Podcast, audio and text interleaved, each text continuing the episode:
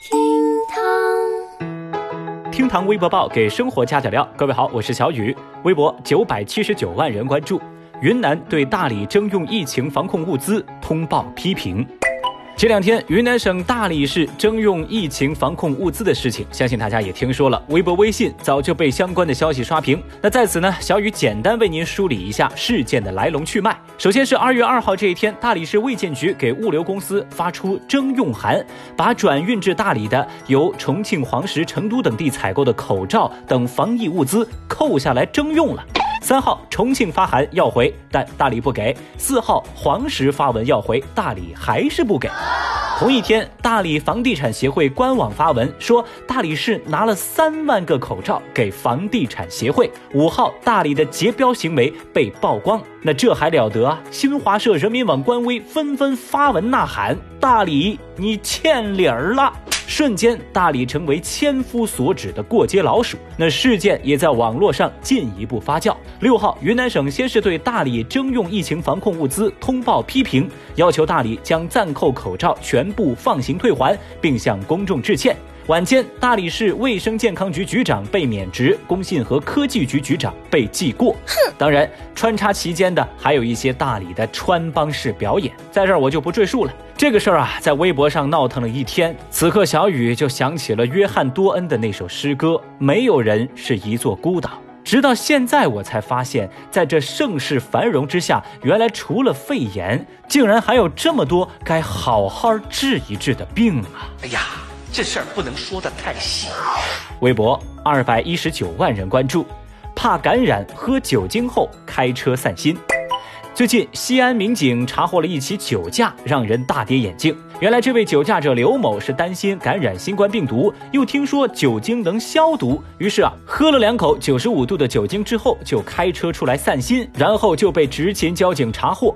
刘某表示，他在购买这个医用酒精的时候，还特意问过卖酒精的老板，这玩意儿能不能喝？没想到呢，病毒没找上他，倒是交警把酒驾的他抓个正着。目前，刘某被处以罚款一千块、暂扣驾驶证六个月的处罚。那这个骚操作呀，把围观的微博网友们看的是哭笑不得呀。有人就说了吗？这哥们儿真是彪悍呐，这智商呢也不是一般的感人。也有网友评论说：“为啥这脑子都可以开车呀？赶紧把这祸害给关起来哟！”还有人则总结道：“你咋不喝八四消毒液呢？智商是硬伤啊！”小雨，我也在寻思哈。要不警察叔叔，你们带他去做个脑部 CT 怎么样啊？我觉得里头可能是空的。温馨提醒各位，酒精含量大于等于百分之七十五的医用酒精，只有外用才有消毒效果。如果喝酒精的话，有可能会引发酒精中毒。微博一百九十七万人关注，医护夫妇通过声音、眼神认出彼此。最近一段视频在微博上广泛流传，感动了无数网友。视频显示，在二月四号傍晚五点，绍兴市人民医院隔离病房的走廊上，好几天未曾见面的医护夫妻不期而遇。全副武装的两人通过声音跟眼神认出了彼此。他们在互相用手指了指对方之后，拥抱在了一起。然后呢，又各自继续工作。而这一切用了不到二十秒的时间，忙碌的医院里似乎没有人看到这一幕，但是镜头记录下了这一切。这一幕不仅温暖了这对夫妻，也温暖了在疫情当中显得有些不安的我们。有网友就留言说：“疫情赶紧结束吧！医生、护士、警察、记者，他们都已经很累了。”也有人发现，夫妻二人在拥抱之后还不忘给双手消毒，细节戳心。这拥抱的二人，他们是夫妻，是同僚，也是战友。小雨，我就希望在这场没有硝烟的战争当中，他们不止加油，也能平安。微博一百一十九万人关注，团购五万只口罩，一撕就碎。日前，广西南宁一市民投诉说，他团购的五万个 N95 口罩像纸一样薄，一撕就碎。耳带呀，竟然是用订书机来固定的，而且这口罩还散发着一股刺鼻的气味。话说，公益人士姚女士是这次团购的组织者，她说啊，曾经就通过同样的渠道、同样的商家送了一批口罩给一线民警，而这次拿到货物之后，赶紧问厂家，厂家解释说是调错货了，现在可以把这些口罩寄换回来，我们再退换给你其他的。这算个什么说法呀？姚女士他们拒绝了厂家的请求，并且要求对方退款。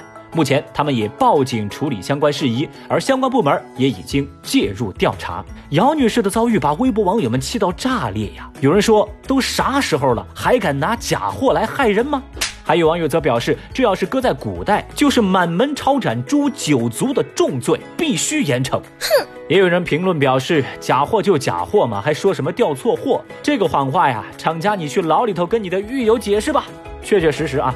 调错货这种理由真的太荒谬了。收钱的时候你咋不说你收错钱了呢？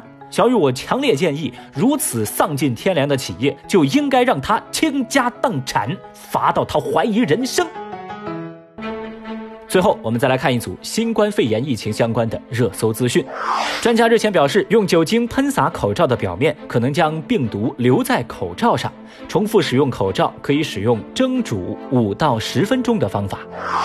针对最近热议的抗病毒特效药，钟南山表示，临床试验可以加快绿色通道，但必须走程序。很多实验室找到一个苗头，就希望马上进入临床阶段，但这个一定要小心，伦理审查一定要通过。临床医生啊，还是要按照临床的规矩来做事儿。人社部办公厅印发通知，要求暂停各地人力资源服务机构疫情防控期间举办的现场招聘会、跨地区劳务协作、人力资源培训、供需对接会等聚集性的活动。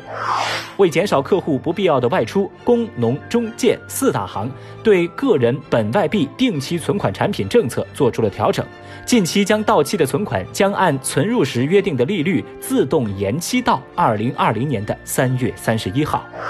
近七，少数不法分子利用疫情名义实施诈骗犯罪，性质十分恶劣。截至目前，全国公安机关共破获涉疫情诈骗案一千一百一十六起，抓获犯罪嫌疑人二百九十四名，追缴赃款六百六十多万。